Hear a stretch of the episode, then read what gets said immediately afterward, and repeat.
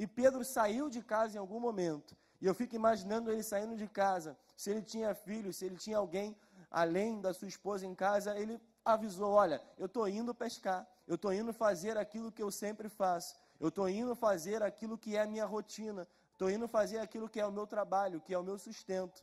E eu fico imaginando que Pedro saiu de casa pensando que seria um dia comum, pensando que seria uma noite comum de pesca.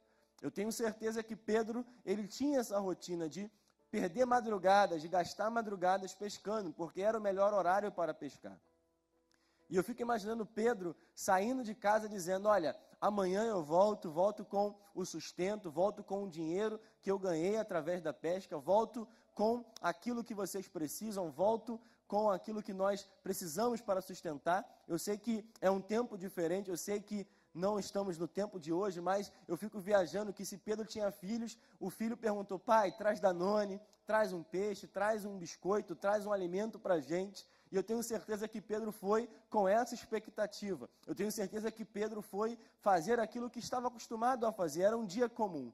Mas nós vivemos que não foi uma noite comum de pesca. Naquela noite, Pedro não pescou nada. Pedro não teve resultado positivo. Pedro não obteve algo que ele esperava.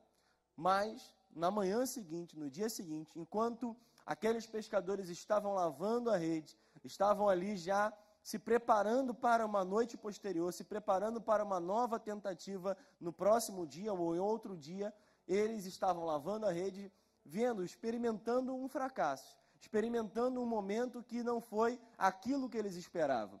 E fico imaginando a conversa daqueles pescadores. O que aconteceu? Por que, que hoje não conseguimos? Por que, que hoje nós tentamos? Por que, que hoje nós experimentamos essa derrota, experimentamos esse momento que nós não esperávamos? Porque, na verdade, a gente, como cristão, a gente às vezes acha que a vida cristã, a vida, um relacionamento com Deus nos traz somente vitórias, mas tem momentos de derrota, tem momentos de tristeza, tem momentos de fracasso, tem dias que a gente vai tentar algumas coisas e não vai conseguir. Tem dias que a gente vai sair para fazer o que está acostumado a fazer e não vai dar certo. Vai ser dia que você vai tentar pegar o ônibus e não vai conseguir pegar o ônibus, vai se atrasar para o trabalho. Vai ser aquele dia que você vai falar assim: Senhor, eu já fiz de tudo e hoje parece que nada dá certo, mas eu e você precisamos nos acostumar a lidar com alguns fracassos. Nós precisamos nos acostumar a lidar com algumas derrotas. A vida cristã, ela não tem somente vitória, tem derrota e tem empate também.